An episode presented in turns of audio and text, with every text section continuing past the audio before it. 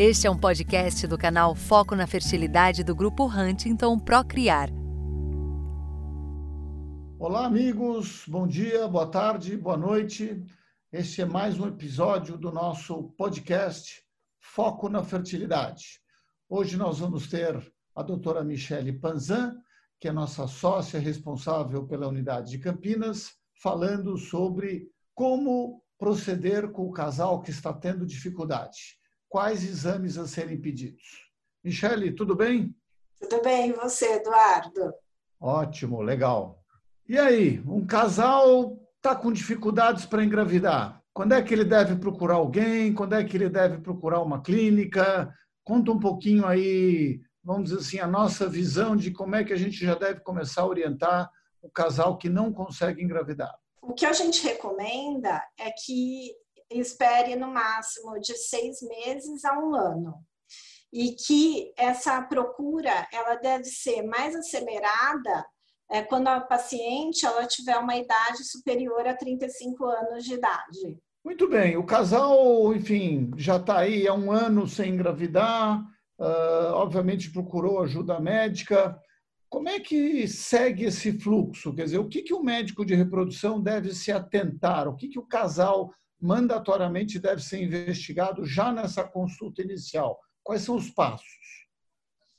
Quando um casal ele chega para consulta, é, ele vai passar primeiro pelo que a gente chama de anamnese. Né? Essa anamnese, na verdade, nada mais é do que uma conversa em que esse casal vai contar para a gente o que está acontecendo e o que já e tudo por tudo aquilo que ele já passou ao longo desse tempo de tentativas.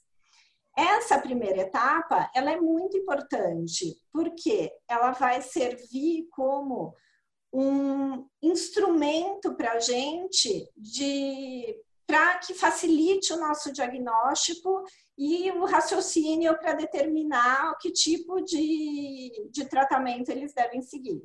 Bacana, muito bom. De maneira prática, Michele, se nós tivéssemos que, eh, vamos dizer assim, determinar alguns exames, vamos dizer assim, que sejam exames gerais. Vamos começar pelo homem, que geralmente é mais fácil. O que, que é imprescindível pesquisar em todos os homens? Imprescindível é o espermograma. É, porque no espermograma, além da quantidade, a gente vai avaliar a qualidade desse espermatozoide, né? Então, porque não adianta também ter, ter milhões de espermatozoides se eles forem mal formados ou se eles não conseguirem nadar. Né? Então, o espermograma é um exame que precisa ser feito logo é, numa primeira consulta. Ótimo. Então, o espermograma é o nosso exame maior. E como é que ele deve ser realizado? E se porventura houver alguma alteração do espermograma, como é que a gente deve complementar essa avaliação? É, Para a coleta do espermograma, a gente recomenda de dois a cinco dias de abstinência sexual. No caso, se o espermograma vier alterado, aí a gente segue com a investigação, fazendo os exames complementares, que seriam os exames hormonais, em seguida, pode ser solicitado um, ultrassom de bolsa escrotal, né, para avaliação de varicocele, que seria uma das causas de alteração no espermograma. Costumamos também pesquisar alterações genéticas, né, com o cariótipo e, em casos mais graves, a microdeleção do cromossoma Y. E, por fim, um exame mais novo que a gente recomenda fazer, que é a fragmentação do DNA espermático, para a gente procurar algumas alterações específicas nesse espermatozoide. Bom, o homem, então, o espermograma, de certa maneira, vamos dizer assim, resolve essa visão da, do potencial de fertilidade dele. E agora nós vamos para a mulher, né? Ah, o que, que nós precisamos investigar na mulher de base, naquela mulher, vamos dizer assim, que não tem nenhuma história importante, não tem nada aí que a anamnese revelou de fundamental? Quais são os exames iniciais ah, destinados à mulher em uma pesquisa do casal infértil? Na, já na primeira consulta, essa mulher ela passa por um exame ginecológico e nós, especialistas em reprodução, nós temos uma ferramenta no nosso, no, na clínica que é o ultrassom. A gente consegue, então, com isso, avaliar o potencial reprodutivo dessa mulher, né? A reserva ovariana dela, como é que está? A gente consegue fazer uma contagem folicular, né, para saber se tem bastante óvulos, se tem menos óvulos. Além disso, a gente consegue identificar se está tendo ovulação, né? Em várias mulheres, a gente já no próprio ultrassom a gente já vê lá o sinal ovulatório. Outra coisa que a gente consegue avaliar é se existe alguma alteração uterina, né? Malformações uterinas, se tem um pólipo uterino, se tem um mioma, então se tem alguma coisa que possa estar interferindo no útero. E por fim, ainda a gente dá aquela olhada geral para investigar e para avaliar se existe a presença de endometriose ou não. Bacana. Então a consulta inicial nossa é muito importante Afinal, dá para ter uma ideia aí da reserva folicular, reserva dos ovários, se existe alguma alteração anatômica no útero e também, vamos dizer assim, de tubas e da pelve de maneira geral. Bacana. E se nós fôssemos pedir exames iniciais a essa mulher, quais exames devem ser solicitados na primeira consulta? A gente sempre começa com os exames hormonais. Né? Então, nesses exames hormonais, nós vamos avaliar tudo que poderia estar interferindo para ela ovular. Né? Então, alterações de tireoide, que é o TSH e o T4 livre, a prolactina. A prolactina é um hormônio que a gente normalmente libera quando está amamentando. Então, se a mulher não está amamentando, não é para ter a prolactina elevada. Então, ela é importante para a gente também é, a gente avalia, então, a reserva ovariana através de hormônios, né, que é o FSH e o estradiol, que são colhidos entre o segundo e o quinto dia do ciclo. E também um outro exame que é muito importante, que é o hormônio antimileriano, que na verdade ele vai estar tá dando uma visão para a gente de como está a real situação dessa reserva ovariana. Além disso, a gente também pede o cariótipo, né, que é um exame importante para a gente saber é, se existem alterações genéticas que podem estar interferindo nesse processo de, de engravidar. A gente pode pedir também alguns exames que a gente chama de painel de trombofilia, que seriam aqueles exames em que a mulher é, poderia evoluir para um processo de abortamento depois do tratamento, né? Ou que poderia é, causar algum processo de trombose durante o tratamento. Então, a gente também pode solicitar esses exames. Em relação aos exames de imagem, o primeiro exame a ser solicitado é a esterossalpingografia.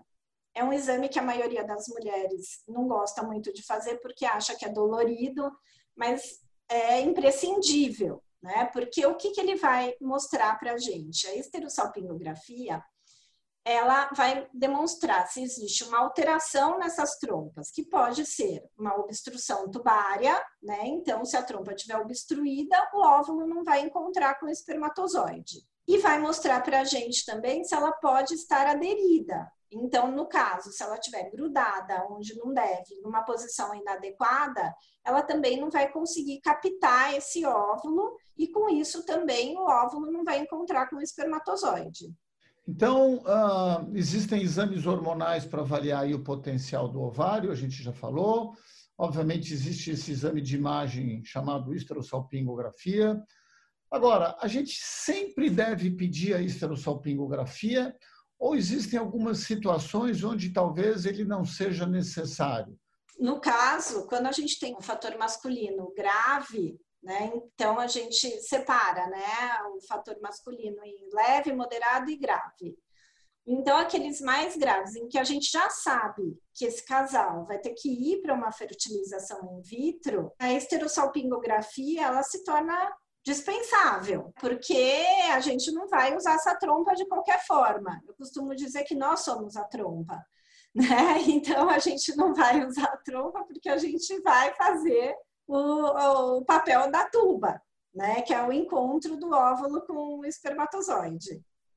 Existe ainda uma outra situação, Michele, que ela é, de certo modo, vamos dizer assim, meio renegada vamos dizer assim, até pela, pelos especialistas de infertilidade, que é aquela uma alteração muito comum nas mulheres, a gente acredita que ela esteja presente aí em 30 e para alguns autores, em até 50% dos casos de casais inférteis, que é a endometriose. Como é que a gente deve suspeitar da endometriose e quais são os exames em que a gente poderia avaliar se essa endometriose existe ou não no casal infértil? A gente já começa a suspeita é pela queixa da paciente. Né? Então, se ela já começa apontando para a gente na, na consulta que ela tem aquela cólica menstrual que vem progredindo com o passar do tempo, ou se ela tem dor na relação sexual. E algumas ainda referem é, dores durante a evacuação, né? No período menstrual, algumas têm dores durante é, para evacuar. Então aí a gente já suspeita da endometriose. Além disso, tem algumas pacientes que não têm dor nenhuma, né? Ou tem uma dor muito leve, que a gente às vezes até suspeita, mas que não tem tanta certeza, e que aí faz a esterossalpingografia, e a esterossalpingografia dá uma sugestão através das aderências que possa existir aí uma endometriose. Nesses casos, aí a gente solicita que essas pacientes ou façam uma ressonância magnética ou um ultrassom com preparo intestinal é, para avaliação dessa endometriose. Quanto à decisão de fazer a ressonância ou fazer o ultrassom com preparo intestinal, é, tanto faz, a acurácia é mais ou menos semelhante, e aí vai depender de cada grupo solicitar aquilo que tem mais facilidade, aquilo que tem mais é, confiança, os especialistas em que tem mais confiança na região onde, tá, onde trabalha, né? Bacana, então a gente teve uma visão muito completa dos exames, das características, de como a gente deve uh, seguir adiante esses casais. Mas, Michele, se você tivesse que falar sobre um único item, qual é o fator mais importante a ser, vamos dizer assim, escolhido para o casal infértil? Qual é o fator mais importante para ser valorizado para este casal? Sem dúvida nenhuma, é a idade da mulher. Né? Então, o que a gente recomenda? Se você tem acima de 35 anos e em seis meses não engravidou, procure um especialista. Vá investigar para ver o que está acontecendo. Se você tem menos de 35 anos e em um ano não engravidou, também deve procurar um especialista. Por quê?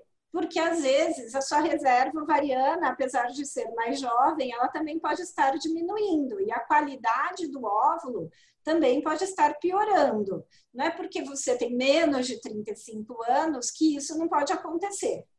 Bacana, muito obrigado, obrigado pelas dicas e a você que está nos, nos seguindo, enfim, participando uh, das nossas uh, colocações. Muito obrigado pela sua presença. Para mais informações sobre fertilidade, acesse os sites da Huntington e Procriar, ou, se preferir, www.foconafertilidade.com.br.